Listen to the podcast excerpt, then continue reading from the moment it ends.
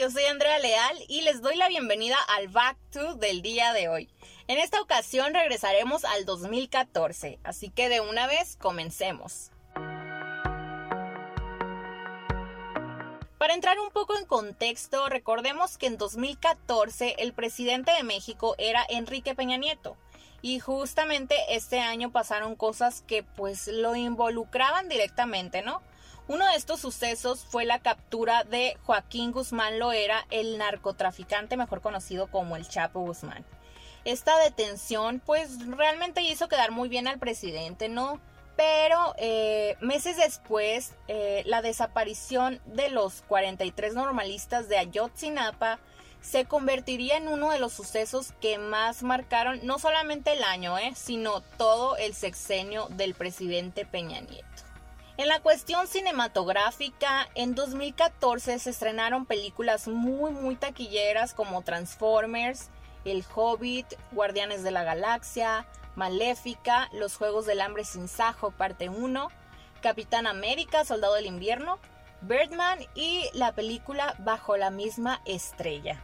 Esta película está basada en un libro del autor John Green y pues aproximadamente un año antes de estrenarse la película, el libro se hizo muy, muy popular. Eh, yo recuerdo haberlo leído por presión social porque literal eh, todas mis amigas ya lo habían leído y pues la neta sí, pues sí era una historia muy bonita. Yo lloré a mares con el libro y por la misma razón pues ya no quise ver la película porque pues sí soy una persona muy llorona y pues no sé a qué clase de persona le gusta que la vean llorar en el cine, entonces pues como yo lo veía algo súper incómodo, pues no, no quise, no quise ir a verla al cine, ¿no? Pero eh, pues sí, definitivamente como tres años después me decidí a ver la película y evidentemente pues lloré como Magdalena, ¿no? Pues eh, ya saben la historia de, de estos eh, muchachos que tienen cáncer y al final se mueren, perdón por el spoiler, ¿no? Pero pues les platicaba que realmente fue una película pues muy popular. Yo me acuerdo que en el estreno las niñas llevaban su playerita azul que decía ok, ¿no? En una, en una nubecita así. Y pues todos en la escuela hablaban del libro y de la película. También en el 2014 se estrenaron series como Hannibal y eh, pues esta especie de serie novela estadounidense llamada Jane the Virgin.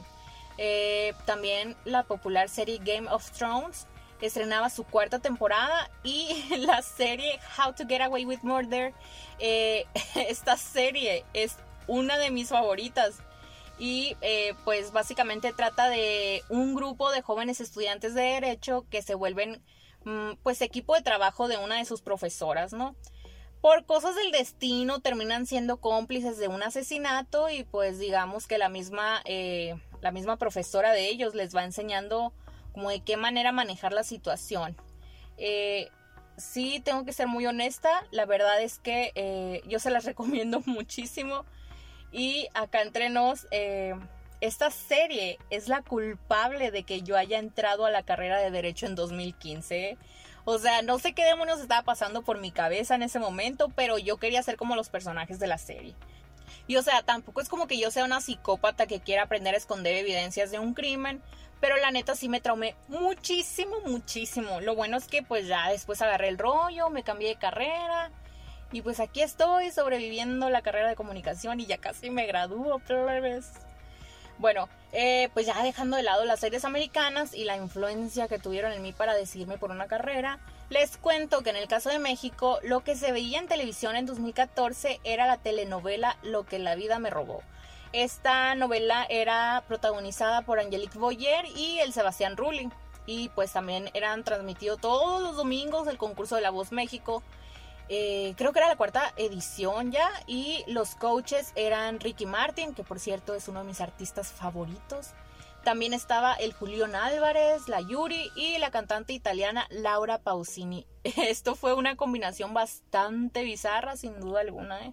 Y pues hablando de cantantes, los más escuchados del 2014 eran Enrique Iglesias, eh, Calvin Harris, la rapera Iggy Azalea, Ariana Grande con su éxito Problem, Sia y también se escuchaba a Taylor Swift, Sam Smith.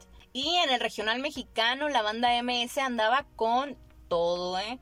llenando palenques y arenas por todo el país y pues también en Estados Unidos. Y cambiando de tema eh, muy, muy abruptamente y ya para terminar, les platico que fue en 2014 cuando el querido actor Robin Williams se quitó la vida. Pues sin duda fue una noticia muy muy dura para sus colegas, pero pues sobre todo para sus seguidores, ¿no?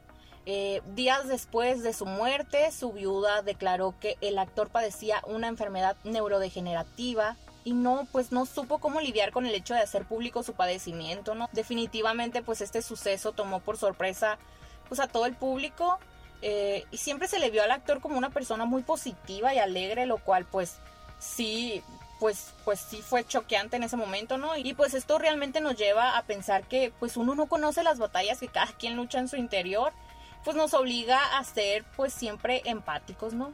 Pero en fin, amigos, eh, con esto llegamos al final de este Back to. Eh, muchísimas gracias por escucharme, plebes. Yo regresaré muy pronto con otro episodio, así que bye bye.